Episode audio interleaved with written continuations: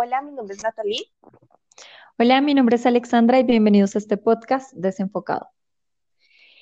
El programa de hoy lo iniciamos con una gran noticia que al fin, por fin Disney eh, llega la plataforma Disney Plus a nuestro continente. Eh, eh, creo que se estrena el 17 de noviembre. Sí, el, para el día martes. Oficialmente ya, ya tendremos el, servicio. creo que era como una de, de las que faltaba, o todavía nos queda Hulu, creo que es la que, la que hace falta por incursionar en, Latinoamérica, porque HBO y Prime y pues obviamente creo que los primeros que llegaron fueron como los de Netflix, pero ahora todo el mundo tiene plataforma de streaming. Pero mira que HBO Max, el de en donde se supone que dan lo de Warner Brothers, y este todavía no ha llegado porque yo lo he intentado buscar y dice, para tu país no está disponible. Pero, pero yo entiendo que ya hay países en Latinoamérica en donde están, porque incluso eh, entiendo que todas las películas de Harry Potter fueron subidas a esa plataforma y las retiraron de otras plataformas como Netflix, en Netflix habían unas, en Prime creo, que habían otras, entonces ya las sacaron de las otras plataformas. Y si ahora quiere la gente ver a Harry Potter, tiene que hacerlo a, a través de HBO Max. Y creo que ya hay países en Latinoamérica en donde, que ya están contando con el servicio de, eh, de esa página. Quién sabe, será esperar que llegue. Sí, tal vez ha llegado a unos pocos, no, no a todos, porque sí, cuando yo averigüé decía, no, no está disponible por el momento para tu país. Yo, ah, bueno, es que mi dinero no vale. pues eh, es que cada vez son más, ¿no? O sea, eh, sí, eh, ya no, ya no son solamente una plataforma, sino que cada vez es más y más dinero. Sí. Bueno, pues, o sea, obviamente las ventajas que tienen es que ya no tienes que acomodarte a un horario, ni que era lo que pasaba con la, con la televisión normal, ¿no? Era que, digamos, una serie o una película tenías que habituarte al horario en el que ofrecían la serie o la película para, para poder verla, sino que ahora puedes verla en cualquier momento y básicamente en cualquier lugar desde que tengas internet. Además, pues eh, tienen cada plataforma pues tiene su catálogo y básicamente tú puedes acceder a las películas o a las series o eh, al contenido que ofrezcan eh, si, estás pagando una suscripción. Lo que pasa es que ya es demasiado, ¿no? Entonces eh, ya le toca a uno escribirse a todas y pagar mucho dinero. Sí, es que deberían hacer como un combo para meter todas las plataformas y ya, uno pagar así como antes el cable y ya, pagar todo. Sí, yo me acuerdo cuando en la televisión a uno le tocaba anotar el día que iba a pasar la película y si uno no se acordaba era buscar otra vez en la programación cuándo lo iban a pasar otra vez. Exacto. Entonces, pues, pues eh, esperemos, yo estoy esperando para ver eh, Mulan. Finalmente vamos a poder ver a, Mulan, porque no la vimos pirata. Entonces, finalmente vamos a poder ver a Mulan. Y pues yo, la verdad, no, nunca pude, no he podido ver eh, la serie de, Netflix, eh, Manda, de, ¿cómo se llama? Mandalorian. El, Mandalorian, sí. Sí, eh, pues porque no, pues está en la plataforma de ellos y la verdad no, nunca la pude ver pirata. Y la verdad es que tiene muy buenos comentarios, entonces pues la voy a buscar. Yo estoy esperando para ver todo lo de Star Wars. todo. Sí, porque pues e, esa es la, esa es la otra cosa, ¿no? Que se supone, y de hecho en, es lo que te están ofreciendo, o sea, en la imagen de, Disney Plus está creo que Darth Vader, eh, y entonces se supone que ellos lo tienen todo, ¿no? O sea, son los dueños de, de los derechos y se supone que están todas las películas, creo que la única que no estaría sería la de Han Solo, pero estarían hasta las, las nueve películas de, los Skywalkers y eh, Rough One. Sí, hay que ver si de pronto, porque también a ver si hay animaciones, que también esas yo nunca la verdad las he podido ver por televisión, espero que estén ahí para las ver. Pues yo, yo vi Star Wars Rebel, Rebels por XD. Eh, Disney tiene un canal, o tenía un canal, no sé, que se llamaba Disney XD. Y yo vi una de las series animadas, Star Wars Rebels, eh, la vi por, por el canal, pero pues era lo que, como lo que tú decías, yo la verdad no me acordaba nunca en qué horario era, entonces cuando llegaba por casualidad la veía, pero yo sé que hubo muchos capítulos que no vi, entonces pues es la oportunidad de, de volver a ver la serie. Em, y de volver a ver clásicos y bueno, y las nuevas y las, y las películas que y series que van a salir hoy originales de, de Disney. Entonces, pues igual yo sí estoy emocionada. estoy emocionada por ver qué nos trae el amigo ratón. No, y que por lo menos hay muchas películas de, de lo que tú hablas de los clásicos, eh, que yo hace mucho rato que no veo, por ejemplo, hace mucho rato que no veo Hércules. ¿Sí? Y esa era como, esa es como una de mis favoritas, pero es que esa no estaba en Netflix ni en Prime, creo que tampoco. Entonces, mm, hace muchos años que no la veo y es una de esas películas que quisiera volver a ver. Eh, quisiera volver a ver El Rey León eh, animada, por lo menos. Eh, la uno, pues la vi hace poco, pero quisiera volver a ver la dos y medio, ¿es que? ¿Uno y medio o tres? sí. Eh, eso también me gusta mucho, me gustaría volver a verla y mm, de pronto, ¿por qué no? Hacernos un, podcast sobre esos clásicos. Sí, sí, sí, yo también tengo ganas de verla de, mm, está la de La Dama y el Vagabundo, esa era una de mis películas favoritas cuando niña, entonces ahorita también está en live action, entonces esa también quiero, está en espera de que salga la plataforma ya para verla. Y pues también eh, a ver qué novedades nos van a traer con respecto a, la, a las series de que Marvel se, se, traía bajo la manga desde hace un buen tiempo. Eh, entiendo yo que sí alcanzaron a, hacer varias, eh, varios episodios de WandaVision y creo que esa va a salir este año. Esa le tengo muchas ganas porque qué día estábamos viendo que va a tener como que va a ser importante para la película de Doctor Strange y esa es una de las películas que estoy esperando también harto. Entonces sí, tengo muchas ganas de verla y esta de Falcon and Winter Soldier porque está Sebastián Stan, ah, pero sí, sí, tengo muchas ganas de verla.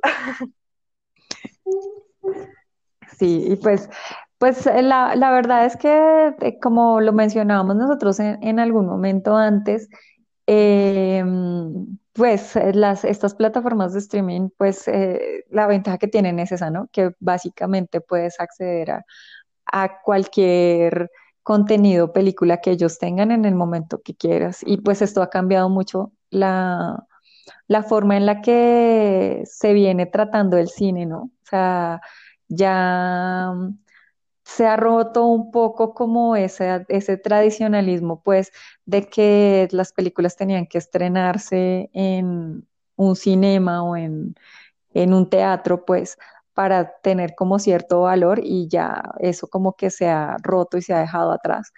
Y de hecho, pues eh, esta semana tuvimos eh, la oportunidad con Natalie de, de estar en una mm, conferencia virtual con Guillermo del Toro y Alonso Cuarón, y, esta era una de las cosas que decía Guillermo, que es que el, o sea, el mundo de ahora, con todo lo de las plataformas de streaming y eso, ha roto como ciertos paradigmas del cine y pues nos ha enseñado que se puede ver cine desde casa.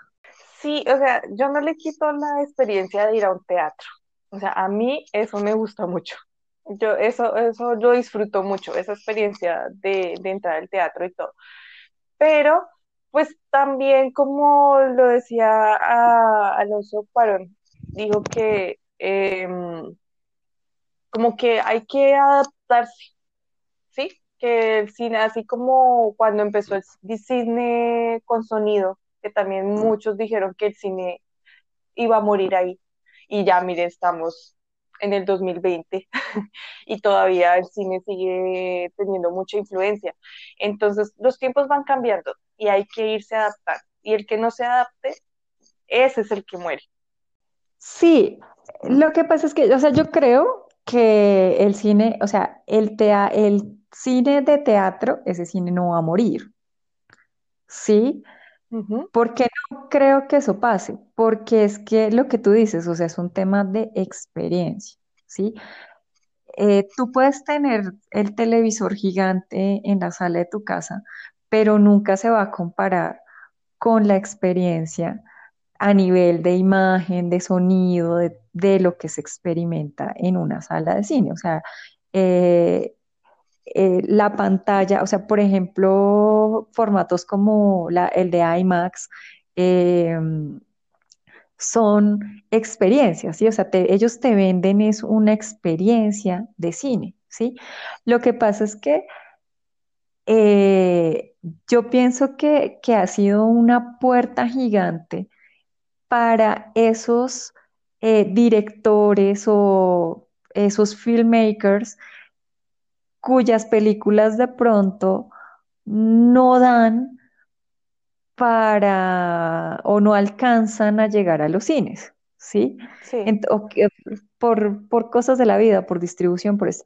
Entonces el hecho de que ya puedan ser subidas a una plataforma de streaming y estén al alcance de muchas personas a nivel mundial, yo creo que eso es, o sea, ya es un cambio total. Entonces, digamos que eh, en un punto eso facilita más la vida de, de, los creadores de este momento, ¿no?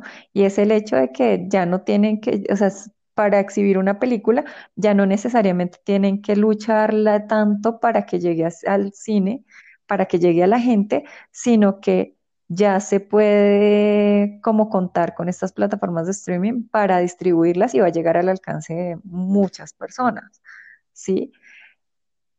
Pero también es más difícil porque hay una cantidad de problemas a nivel narrativo, ¿cierto? Que también era una de las cosas que, que de, las que hablaban Guillermo y, Alfonso en, la conferencia, y es que eh, se ha limitado, o sea, la, ellos, eran, ellos fueron más libres. Eh, decía, decía Guillermo que él estaba agradecido con la vida de que ya estaba gordo y viejo, porque ya le había tocado como todo y, y de alguna forma ellos fueron más libres de lo que son los creadores hoy en día porque hay un poco de limitantes que de pronto no los dejan contar las historias que a ellos les gustaría, porque todas tienen que cumplir como con unos mínimos y como con unas, unos parámetros preestablecidos.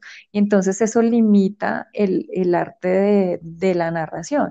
En cambio, pues en el tiempo de, cuando ellos dos empezaron, eh, tenían como unas, una serie de libertades que precisamente por ser quienes son, ¿no? O sea, por ya ser esos directores tan conocidos a nivel mundial, porque no solamente Latinoamérica, sino pues son conocidos a nivel mundial. O sea, Guillermo del Toro, pues fue ganador, es ganador de Oscar, eh, de, Globo de Oro, eh, ha estrenado sus películas por todo el mundo. Entonces, eh, él todavía tiene como esa libertad, precisamente por ser quien es pero sí decían a los jóvenes, o sea, a la gente que está empezando ahorita y que está creando, no le toca tan fácil. Eh, sí, o sea, es triste porque pueden haber muy, muy, muy buenas historias, pero como ya te imponen ciertas cosas, eh, llega el punto que por cumplir con esos estándares vayas perdiendo como la dirección de, de la historia que querías contar inicialmente, ¿no? Entonces, eso sí me parece como, yo creo que uno debería contar su historia, ¿sí? O sea, ya, o sea, siento que cada vez el mundo en vez de irse deliberando, o sea, de liberarse un poco más, estamos, o sea, lo he dicho varias veces, estamos como retrocediendo en esa parte de la libre expresión, porque ya todo te cancelan, todo lo que dices es malo. Entonces, es cada vez como que uno tiene que restringirse más para que uno pueda sobresalir, ¿no? Entonces, no sé, esa a mí se me hace un, eso que ellos hablan de la narrativa y de los tiempos modernos de, que, de lo que se está viviendo ahora, sí, realmente yo sí estoy muy de acuerdo con, con ellos de que antes había mucho más libertad de contar ciertas cosas que ahora. Sí, ahora pues, o sea, em, a mí, digamos que, que, a mí me llena de, eh, de cierta esperanza como toda la historia de ellos, ¿sí? Porque es que es, o sea, si tú te remites, y, o sea, no solamente por lo que él contó, sino como a la historia de, de Guillermo, eh, Guillermo empezó, ellos básicamente empezaron desde abajo, ¿sí? O sea, eh, eh, son muy amigos con, con Alejandro Iñaturri también, y siempre han, o sea, como que se aconsejan, ¿no? tienen, son como el combo, son como un combo, y ellos como que siempre como que se aconsejan y y se dan como, eh, eh, ¿cómo se dice? Como... La palmadita. Pautas. Sí, como pautas entre ellos y de hecho eh, participan juntos. O sea, a veces hay veces en donde uno desarrolla una película, pero los otros dos ayudan con el tema de producción o con el tema de guion o esto.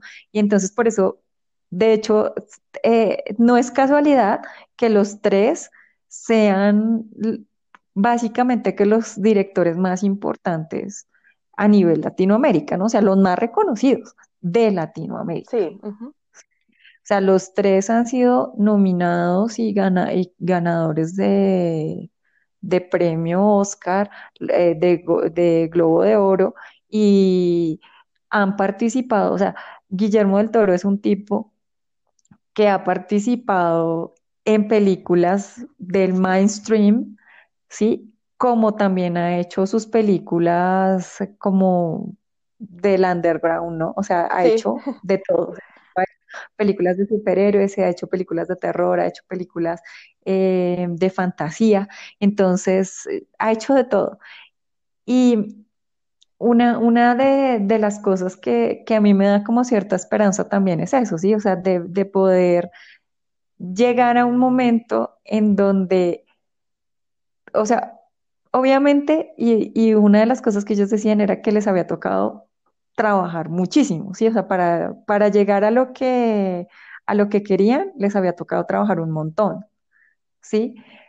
Pero eh, a mí una, cosa que me pareció súper bonita es que eh, decir, o sea, que ya llegan, ya llegaron a un momento en donde si no quieres participar en un proyecto porque crees que se compromete tu, eh, tu deseo y tu aspiración creativa, puedes decirle que no a ese proyecto.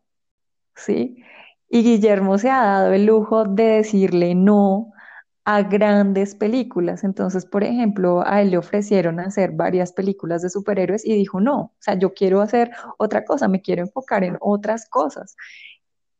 Y las hizo y le fue súper bien, ¿sí? Entonces yo pienso que, o sea, eso me da un poquito de esperanza a mí porque digo, pues, o sea, todavía hay gente que dice, no, o sea, no voy a comprometer mi, mi ser artístico por meterme en ese proyecto que no me satisface y que, en el que siento que va a perder el tiempo y voy a hacer otras cosas. Entonces, eso todavía me parece chévere.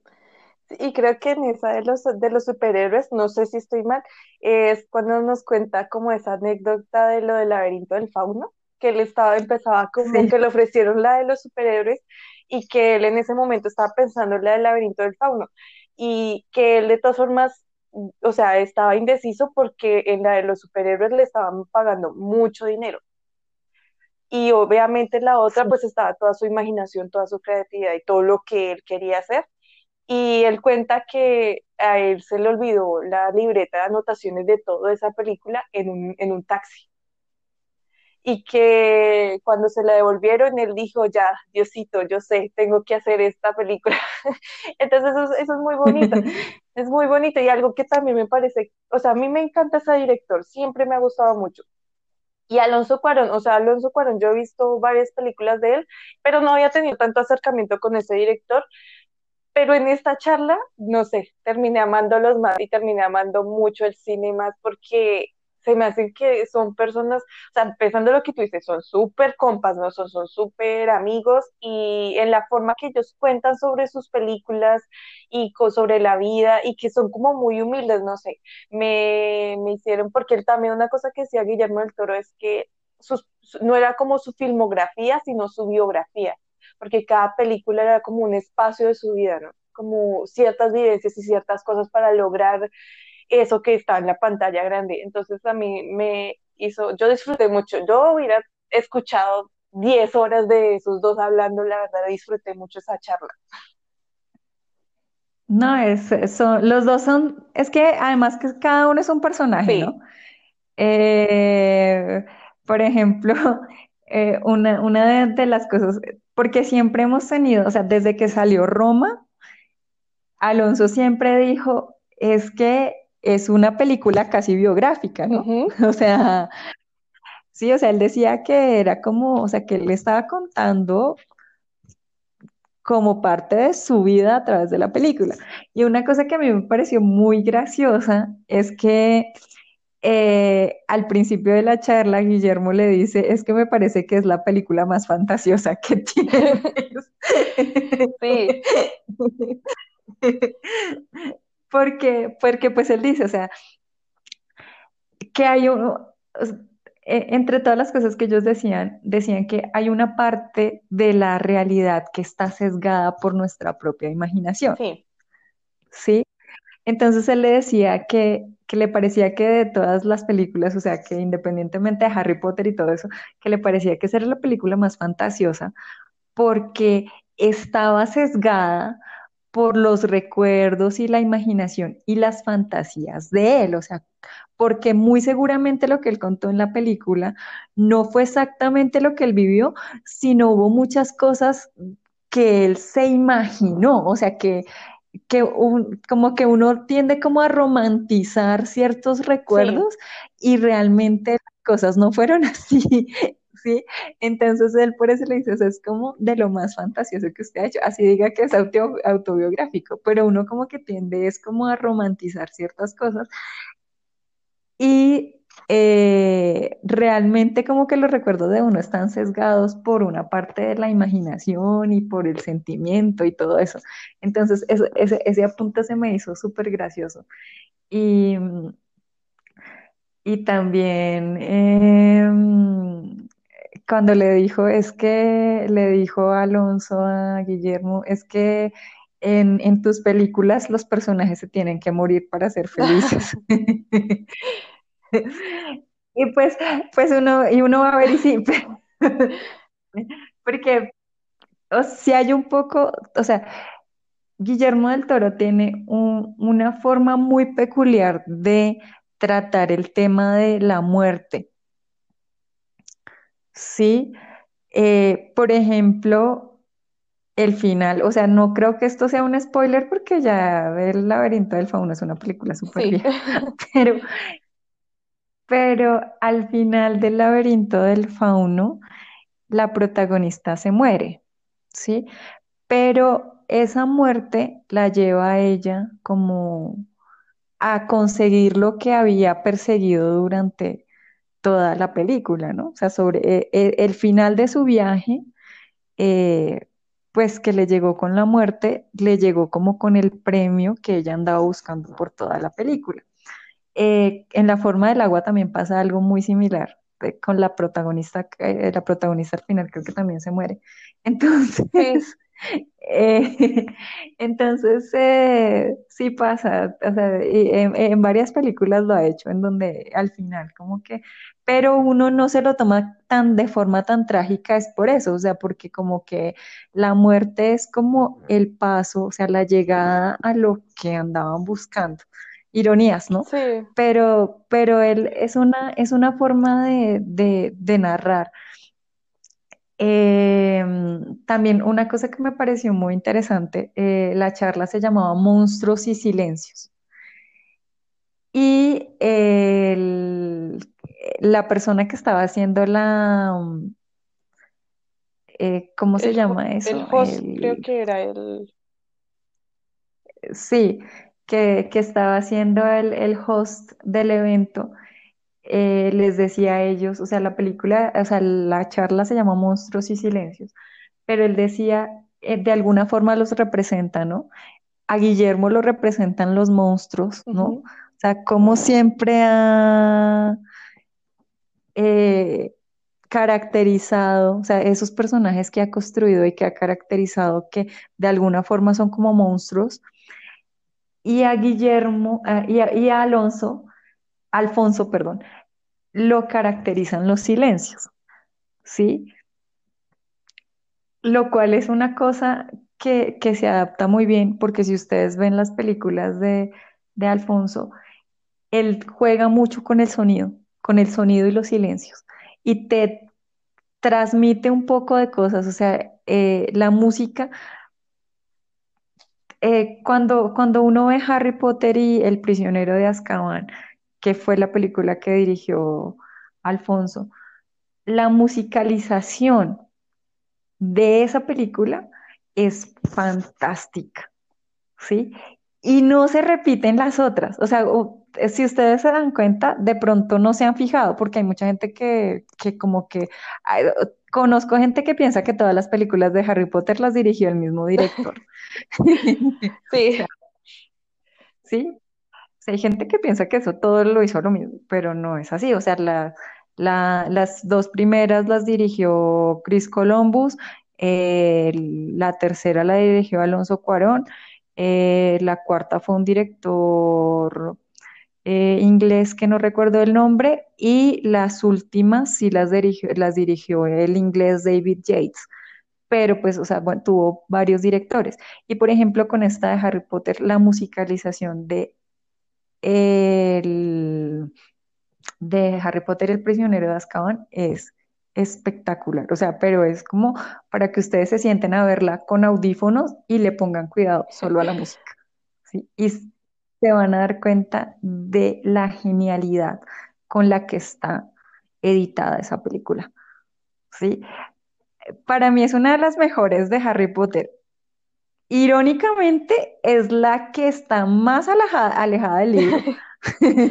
O sea, es la que más discrepancias tiene con el libro, pero es una, a mí, es una de mis favoritas. Y inclusive ahí hay que Guillermo del Toro fue que incitó a Alfonso Cuarón a que la hiciera, ¿no? Porque él estaba indeciso si la iba a hacer o no, y él le dijo, no, hágala. Y una cosa también que me pareció muy, o sea, realmente yo nunca la había como, como conectado, pero eh, cuando Guillermo del Toro dice que él crea como sus personajes y todo a partir de una pregunta. Yo también me he hecho esa misma pregunta de, que él se ha hecho, pero no lo había conectado como qué es para mí, por ejemplo, un fantasma, qué es para mí tal cosa, y eso es lo que yo quiero, o sea, esa visión quiero mostrársela al espectador, ¿no? Siempre yo había buscado, era como qué es en general, como lo que pensaban los demás, pero nunca me había metido a qué es para mí, de qué forma veo eso, entonces eso me pareció muy bonito y me pareció algo como una idea, o sea, como un tip que me, que me dio él sin... Y eso que yo que ojalá hubiera podido uno hacerle preguntas, ¿no? Y esa era una de las cosas que yo quería preguntarle a él. Y igual me la respondió en la charla. Entonces me pareció muy, muy chévere. es que a mí siempre, siempre me ha gustado esa, esa facultad que tiene para jugar con, eh, o sea, esa, esa ironía y la contradicción entre la imagen y las características del personaje, ¿sí? Entonces, por ejemplo, en la forma del agua, ¿sí?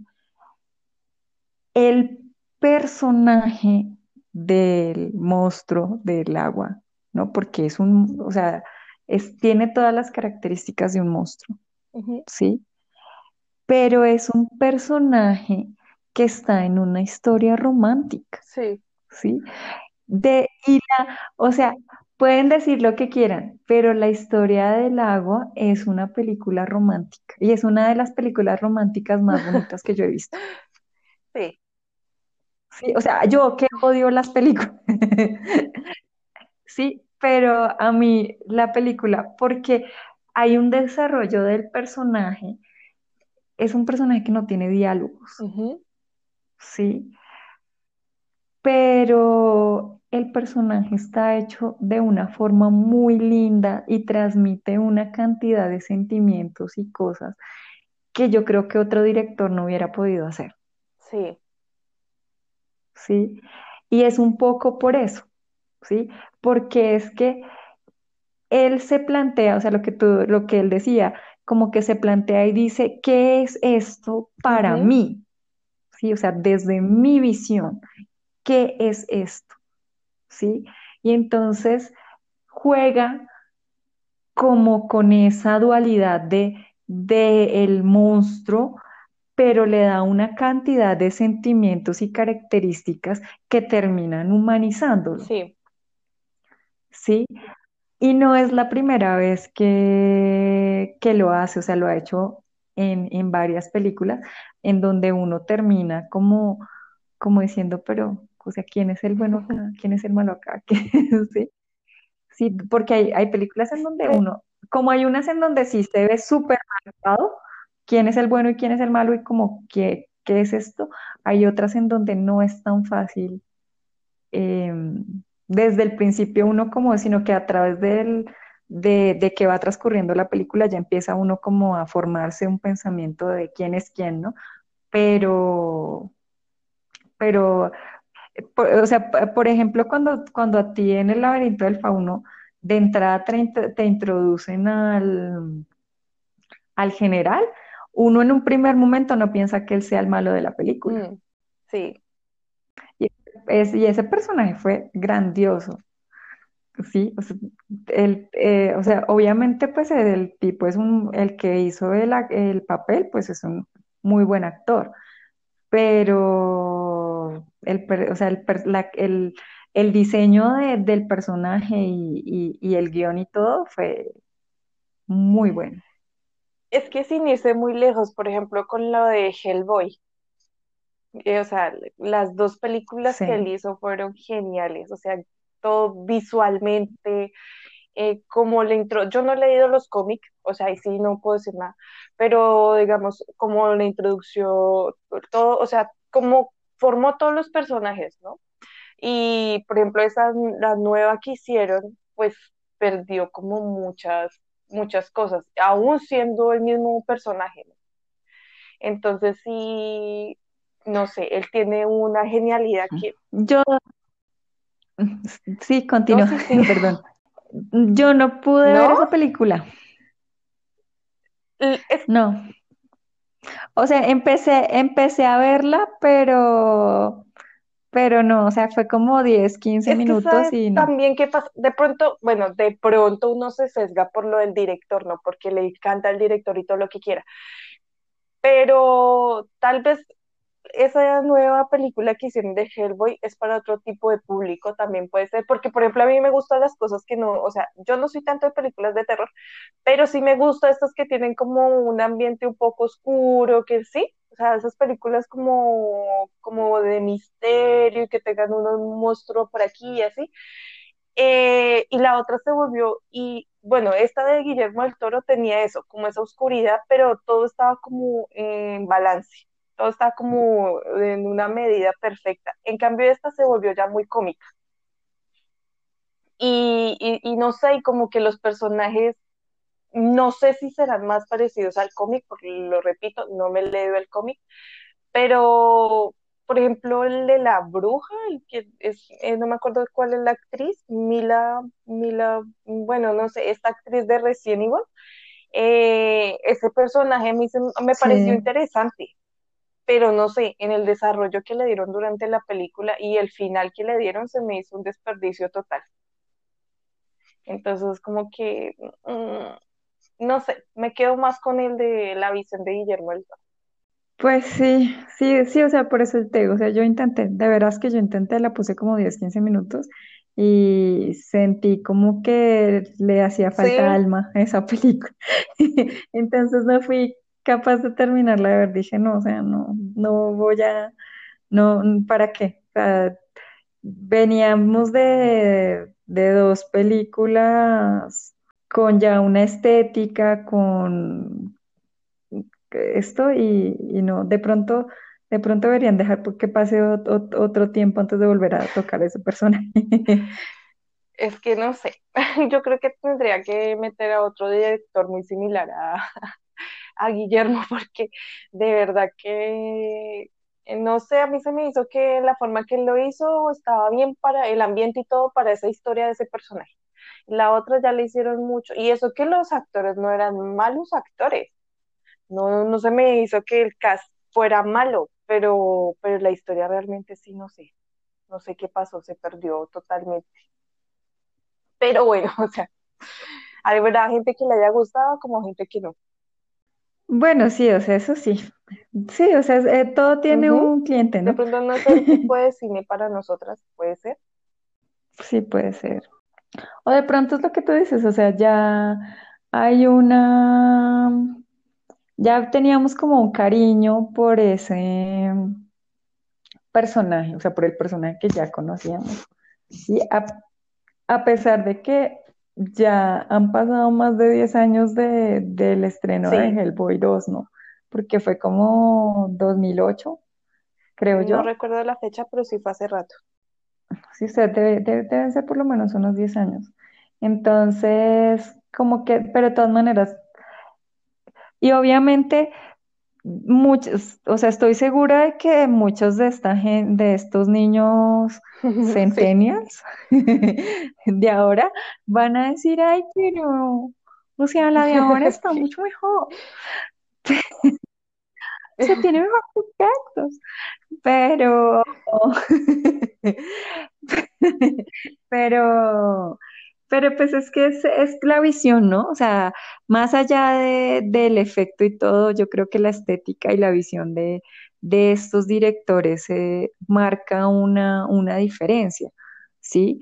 Es como, como por ejemplo, eh, hay una película en los que hicieron en los 80 eh, que se llama Poltergeist y trataron de hacer una también hace, hace unos cuatro o cinco años y no tuvo la mitad del éxito que tuvo la otra, ¿sí? Y entonces puede que la de lo- los 80 no tuviera toda la mm, parafernaria, todo el CGI que tuvo la, la de ahora último, pero pues eh, tiene una cantidad de, de sutilezas y de cosas orgánicas que no es tan fácil de volver a Sí. reproducir, Sí, y mira que hablando de esa que tú sí dices, ¿sí? eh, hay- yo tengo una amiga que a ella le gusta mucho el cine de terror. Y ahorita, eh, bueno, no hace poco, hace unos Sí. años hicieron el remake de Carrie.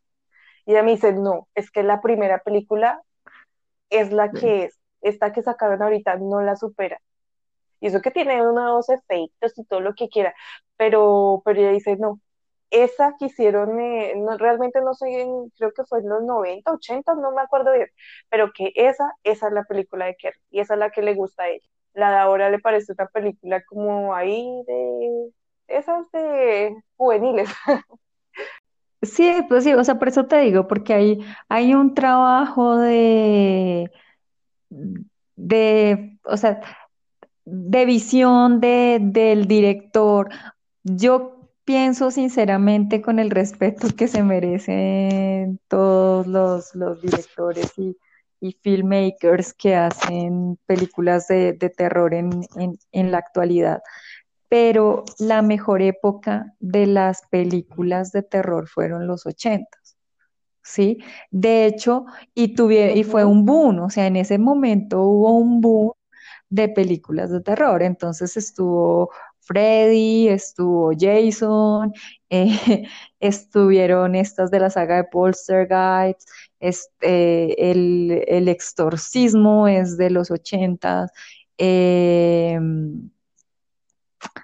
La de los el, zombies, eh, el resplandor es de los. La noche de los muertos vivientes. ¿sí? O sea, esas, y, o sea, hubo un boom y de hecho por eso es que eh, Michael Jackson hizo su película de thriller, ¿sí? O sea, su, su cortometraje de thriller, porque era la moda en el momento, o sea, fue como un momento en donde estaba en boom todas estas películas de, de terror y pues las producciones eh, fueron muy buenas, a pesar de que no tenían, o sea, mucho eran más artesanal, ¿no? O sea, o había cosas que fueron muchísimo más artesanal, pero que a la gente que le gusta el cine de terror dice lo que dice tu amiga, o sea, yo me quedo con la que vi hace 20, hace Sí, 30 años, sí. sí. Igual otra cosa que también me pareció muy bonita de, de Guillermo, y yo creo que Alfonso Cuarón comparte lo mismo, es que él dice que así como uno llega, así que él decía así que como uno llega con las botellas diciendo, ¡eh, llegué aquí!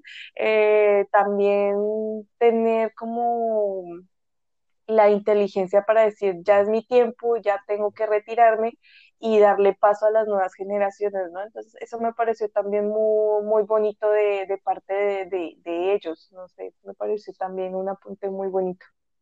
Sí, lo que pasa es que eh, yo creo que yo creo que a Guillermo no lo van a dejar retirarse todavía. Yo creo que él tiene planes de que sí, pero porque en, en un momento dio a entender eso, sí, o sea que que de alguna, porque básicamente él dijo como, pues, o sea, yo básicamente yo ya Sí, yo ya me retiro, ¿no? O sea, en, en algún momento dentro de la conversación dijo, pues es que como que como que hasta aquí llegué y ya verán ustedes cómo se sí, van a defender. Pero, pero es que Guillermo ha estado involucrado en demasiados proyectos, ¿sí? O sea, en demasiadas cosas. Y una cosa que me parece súper increíble es la cantidad de proyectos que llegan, o sea, que le llegan al director y que no llegan a cumplirse. Por ejemplo, en este momento él está metido de cabeza en una producción para Netflix que se llama, sí, que es sobre Pinocho, ¿sí?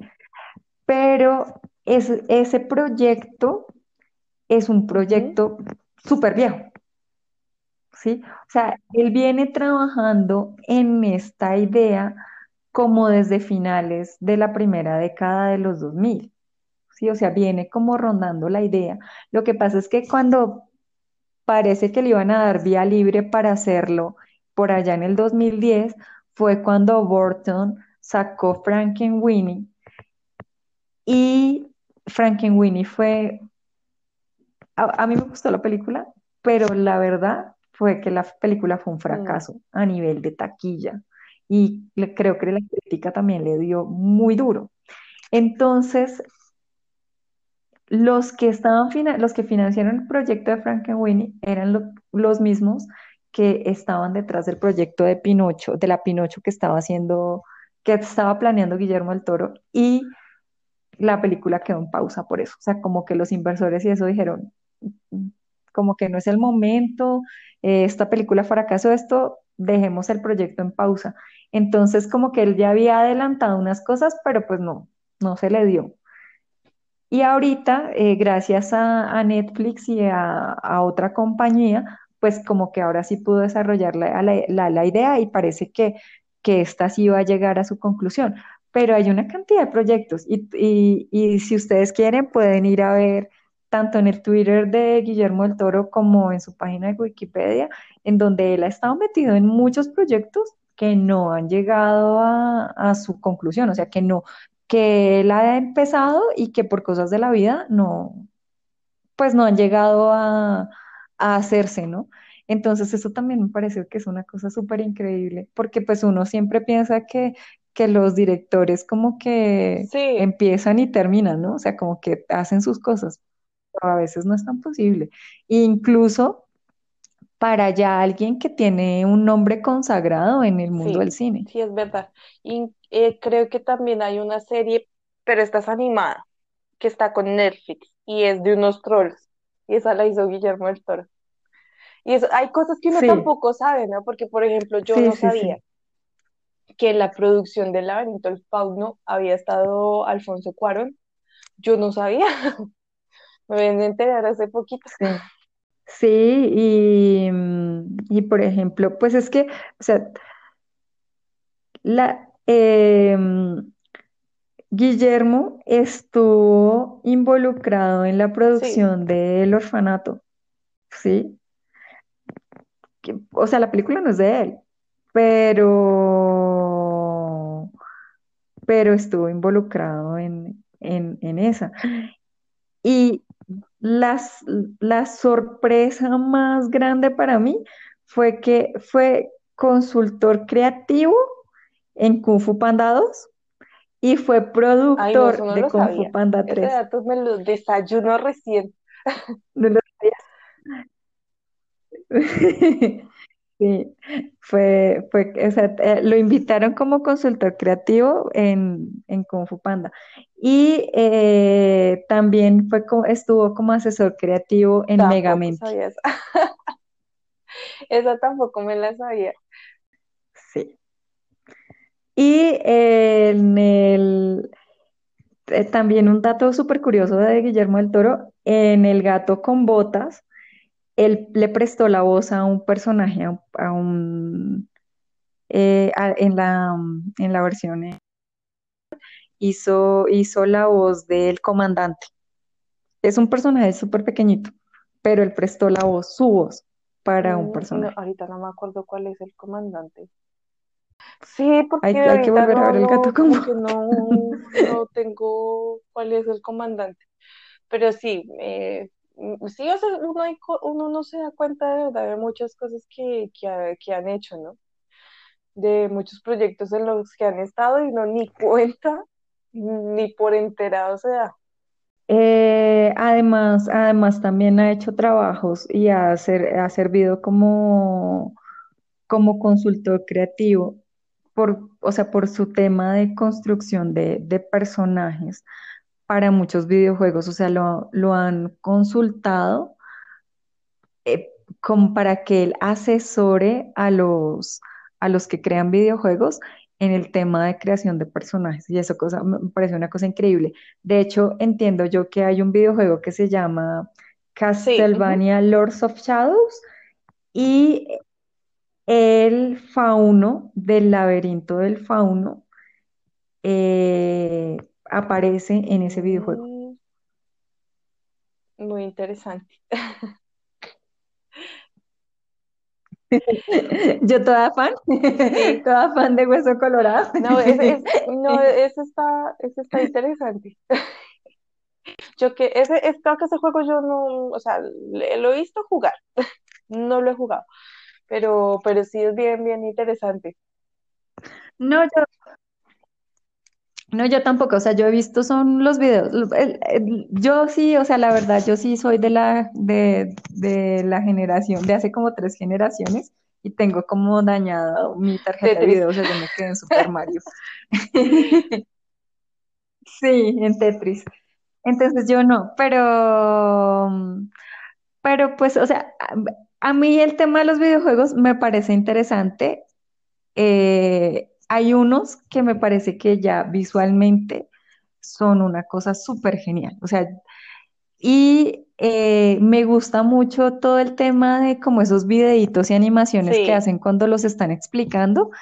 Eso me parece, o sea, me parece que eso tiene un trabajo a nivel de, de diseño gráfico, de, mm, de dirección de arte, de fotografía y todo, tiene un trabajo súper bonito, ¿sí? Entonces a mí, a mí buscar como esos videitos y eso, a mí me gusta, pero yo la verdad, o sea, ¿para qué te digo que yo sí. juego? Porque yo la verdad no juego, o sea, yo la verdad me quedé en Super Mario, o sea, yo no tengo, y no tengo consola ni nada, porque a mí los juegos de video hay momentos en donde ya me empiezan como a, a dar mareo, pero, me pero me agrada como, O sea, lo que yo te digo, o sea, veo los videitos de como de cuando están explicando las cosas y eso, me parece que tienen un trabajo súper Yo bonito. soy fan y además yo sí hubo un tiempo en que intenté estudiar eso, pero pues lo dejé. Pero eh, sí, es muy, muy interesante la creación de, de, en tanto la historia, porque la historia se construye como en un formato de árbol, porque obviamente hay que tomar diferentes decisiones, entonces pues eso es un proceso grande. Y también me encanta toda la parte de, de creación de personajes, de toda la parte estética de los videojuegos, o sea, es algo que también disfruto mucho.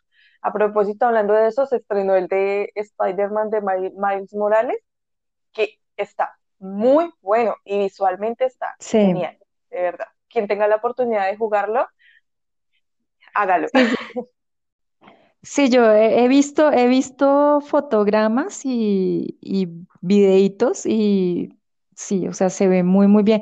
De hecho, entiendo yo que los tenis eh, que tiene Adidas sacó, o sea, los va a sacar en estos días también, creo que por el, en celebración con Sony, eh, hicieron como eh, una alianza para sacar los tenis de Miles Morales. Entonces, eh, quién sabe si a Latinoamérica los vayan a traer, pero por ahí he visto que, que en Estados Unidos creo Hasta que yo ya los los ya están en preventa.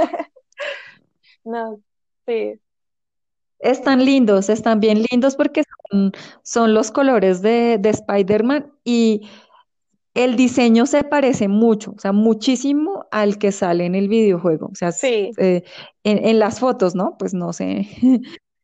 pero en las fotos el diseño se parece mucho al que sale en el videojuego. Entonces, pues, pues eh, sí. ojalá que la gente que pueda los compre. Si, si llegan a, si llegaran acá Yo yo los compraría, pero me pues no creo. Entonces, sí, hay muchas veces que la gente no cree que hacer videojuegos o películas o eso es así como que, so- eh, o sea, súper fácil, ¿no? Como que no tiene trabajo y, pero no, realmente, eh, lo, o sea, el equipo creativo detrás de los videojuegos y detrás de las películas, series, de verdad es una cosa loca y buenas series y buenos videojuegos y buenas películas, ¿no? Porque pues si es cualquier cosa, por ejemplo, como a mí que esas series que me gustan de esas películas de serie B, los castores zombies, eh, pues no. Pero, y, sin embargo, eso también tiene su trabajo. También tiene su, sus cositas. Pero de todas formas, sí, detrás de una película, de una producción audiovisual, hay muchas cosas, muchas cosas muy complicadas y también muy bonitas. Sí, y, o sea, hay una cantidad de trabajo, eh, de diseño, de creación de personajes. Sí, o sea, no es tan, no es tan, ¿cómo se dice? Em, eh, no es como tan, eh, tan fácil, sí, o sea, lo que tú dices, o sea, no es como soplar y hacer botellas, sino que, sino que son cosas que requieren de mucho trabajo y de mucho esfuerzo. Y es bonito verlos, o sea, digamos como tener la oportunidad de asistir a una charla con ellos, porque ahí es donde se da cuenta uno de muchísimas cosas, ¿no? O sea, y de cómo Sí, ellos ven la vida y el cine que eso también es muy interesante, porque pues sí, o sea, por ejemplo, nosotros acá, y ya lo habíamos hablado en el podcast, que, que nosotros creemos que sí, o sea, que sí las plataformas han cambiado a la industria y que sí la pandemia ha cambiado la industria, pero de todas maneras, o sea, verlo desde la perspectiva de alguien que está al otro lado, ¿sí? Porque finalmente nosotros todavía somos. Espectadores, ¿no? En cambio, ellos son de los que le están metiendo el brazo al, a- al cine y darse cuenta cómo les ha ido a ellos, eh, cómo es el tema de, de sus proyectos y cuál es la visión que ellos tienen en este momento de cuál va a ser el futuro del cine, es, es otra cosa. yo fui muy feliz, de verdad. De verdad que, en serio, como ya lo dije, me hubiera encantado quedarme escuchándoles no sé cuántas horas, porque tienen un, o sea, su personalidad es otra cosa también. Una locura ellos dos, de verdad. Sí, y ahora pues eh, lo que, lo que tú decías, o sea, como son tan amigos, todos influyen como en las decisiones de, de los otros eh, acerca de, de las películas. Y uno, porque uno siempre piensa que de pronto viven como en esa competencia, ¿no? Pero la realidad es que como que se apoyan entre ellos y como que tratan de hacer eh, lo mejor posible para que las cosas les salgan bien. Entonces, por ejemplo, eh, hablaban sobre cuando Alejandro hizo eh, El Renacido con Leonardo DiCaprio. Hay una, hay una escena que es la, la escena virtuosa de, del oso. Y cuando él se sentó con ellos a discutir la escena, ellos le, le dijeron a él que él te, o sea, que cómo iba a hacer para cortar, o sea, como para acabar la secuencia, cómo iba a hacer para cortar la escena y que habían entrado como en una discusión sobre por qué debían cortar la escena o, de, por qué debían eh, continuar la escena. Y entonces eh, decía él que había veces en donde se tomaban los, los consejos en serio y había otros en que, el, en que se decían, eh, sí, tú puedes pensar eso, pero igual lo voy a hacer como yo quiero. y que eso había sido como lo que había pasado ahí, que ellos le habían dicho a él que no, que tenía que cortar la escena en un punto y que él les dijo como no, sí, pero no lo voy a hacer así y terminó no haciéndolo así y la, la escena terminó siendo genial. Parece que como que el que hace más caso es al, Alfonso, porque Guillermo el Toro tampoco. sí, sí, pero, pero los tres, o sea, yo creo que eso han influido mucho en, en la, en la carrera de, de todos, ¿sí? O sea, cada uno ha influido como en la carrera de los otros dos.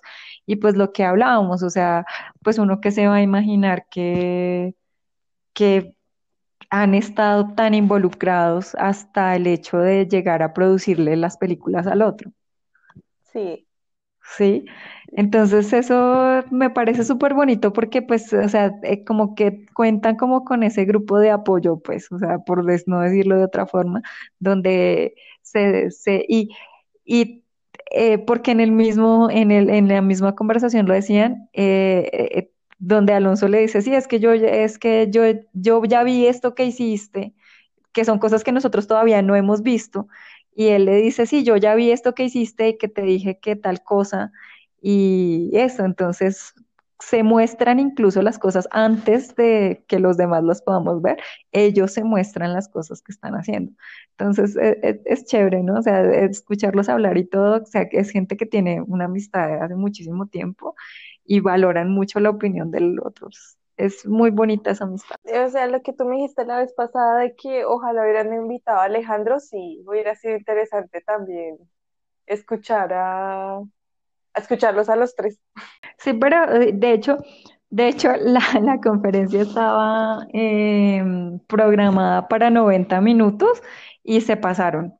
O sea, ellos se pasaron y de hecho el, al host le, les, le tocó como interrumpirlos, o si no, ellos se habían quedado ahí garlando. Sí, sí, porque parecía que fueran a continuar y el tipo le dijo como, no, ya. Ya cerramos es que, aquí. Sí. Pero es que es, es, muy interesante todo como lo, las anécdotas que tienen de ellos, porque también contaban una anécdota, creo que de una película, que era de como que tu mamá, algo así, que como que llevaban a la mamá.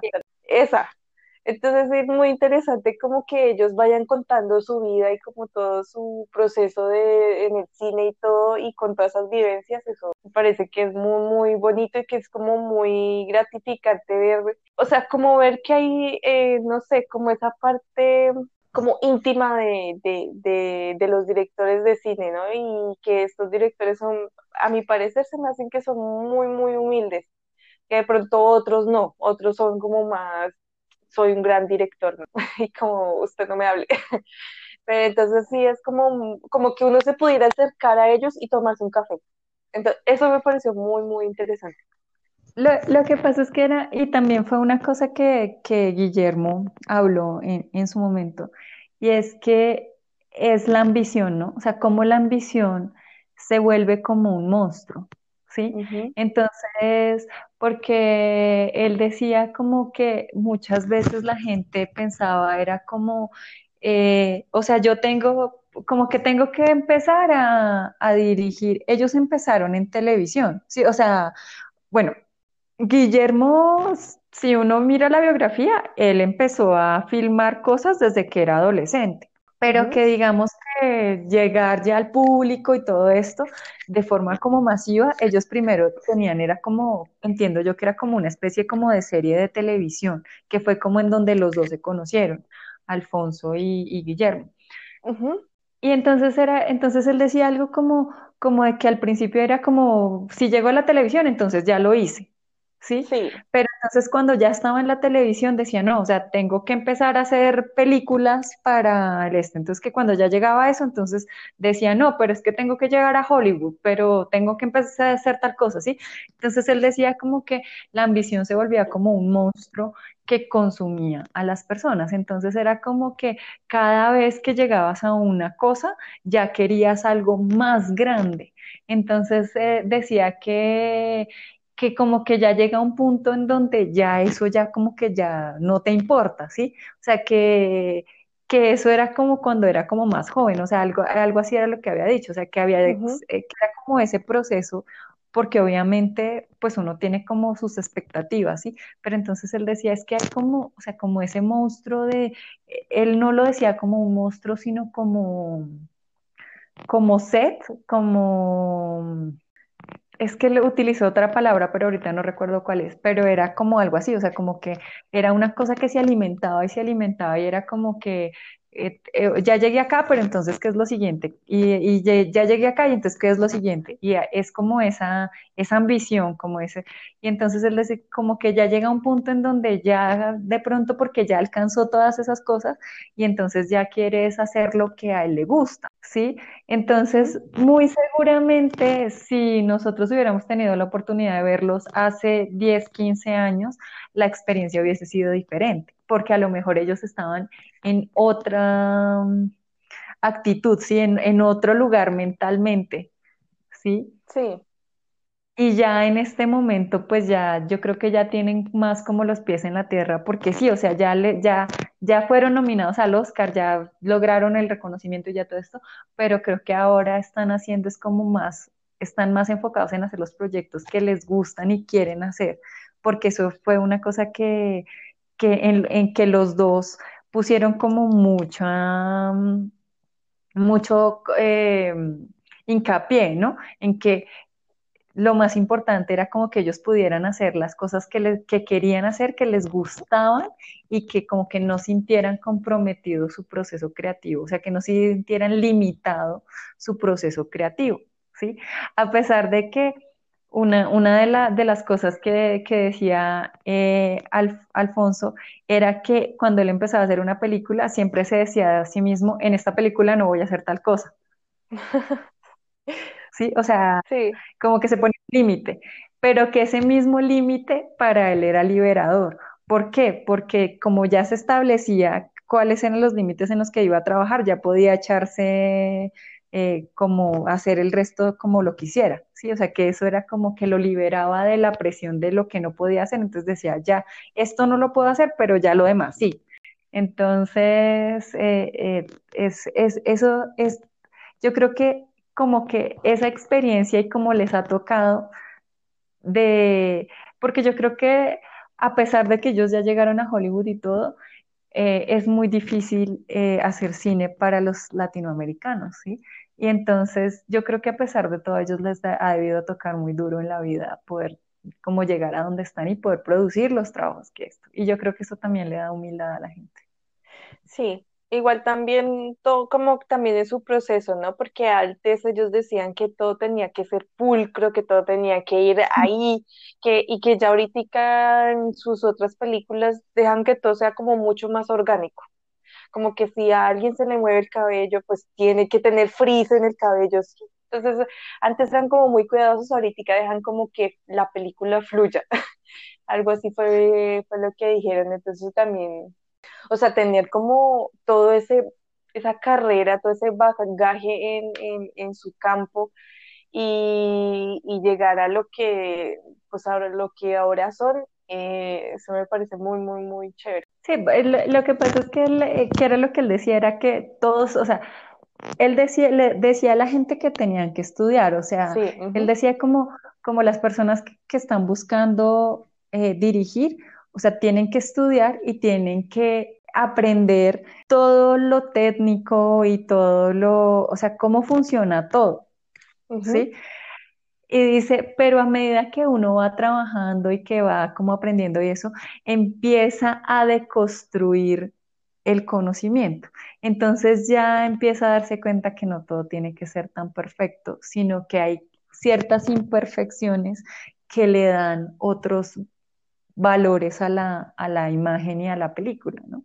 Entonces, eh, eh, y que le dan otra estética, ¿no? Porque eso sí, también era, era una cosa que ellos decían, no sé, que, por ejemplo, hablaba de, hablaban, nosotros no lo hemos visto porque no, o sea, yo no sabía que ya estaba metido haciendo lo de Pinocho, pero eh, en uno de los, cuando hablaban de este tema, él estaba diciendo que estaban dejando eh, más cosas, o sea, eh, por lo menos con, con, lo de Pinocho, que estaban dejando más detalles orgánicos, o sea, que, que fu fueran como más orgánicos de lo que lo habría hecho hace 20 años, ¿sí? Que hace 20 años se preocupaba porque todo fuera perfecto y que ahora el, este Pinocho no es tan perfecto, pero que él se siente conforme, o sea, que le gusta como lo que, el resultado que está obteniendo porque le da cierto valor estético eso. Entonces él decía como, sí, hay que estudiar y hay que aprender lo técnico y,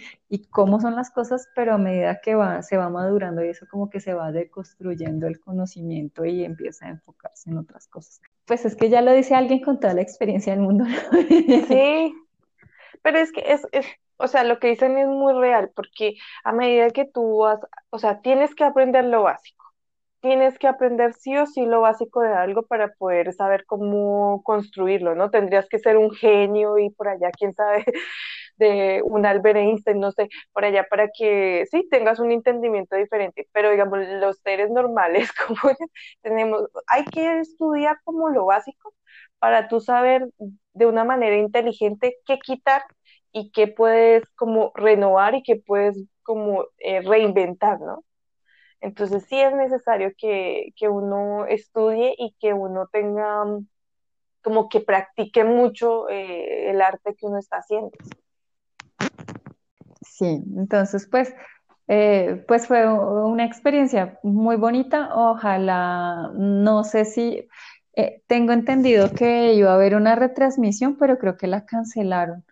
Entonces, no sé si haya otra oportunidad para, para ver la, la conferencia, o sea, no sé si de pronto la hayan grabado y la vayan a poner eh, en alguna plataforma de streaming o algo así, creo, porque creo incluso que como que les habían ofrecido alguna cosa con Netflix, pero no, no sé finalmente si se dé o no. Ojalá que sí se dé, ustedes tengan pues la oportunidad de, de verla si les gusta el cine así como a nosotros. Sí, es una experiencia, pues o sea, también es bueno que miren para, si hay estos eventos para que también entren y escuchen otros directores, actores o, o personas así, porque es muy diferente uno hablar desde afuera a la gente que está dentro.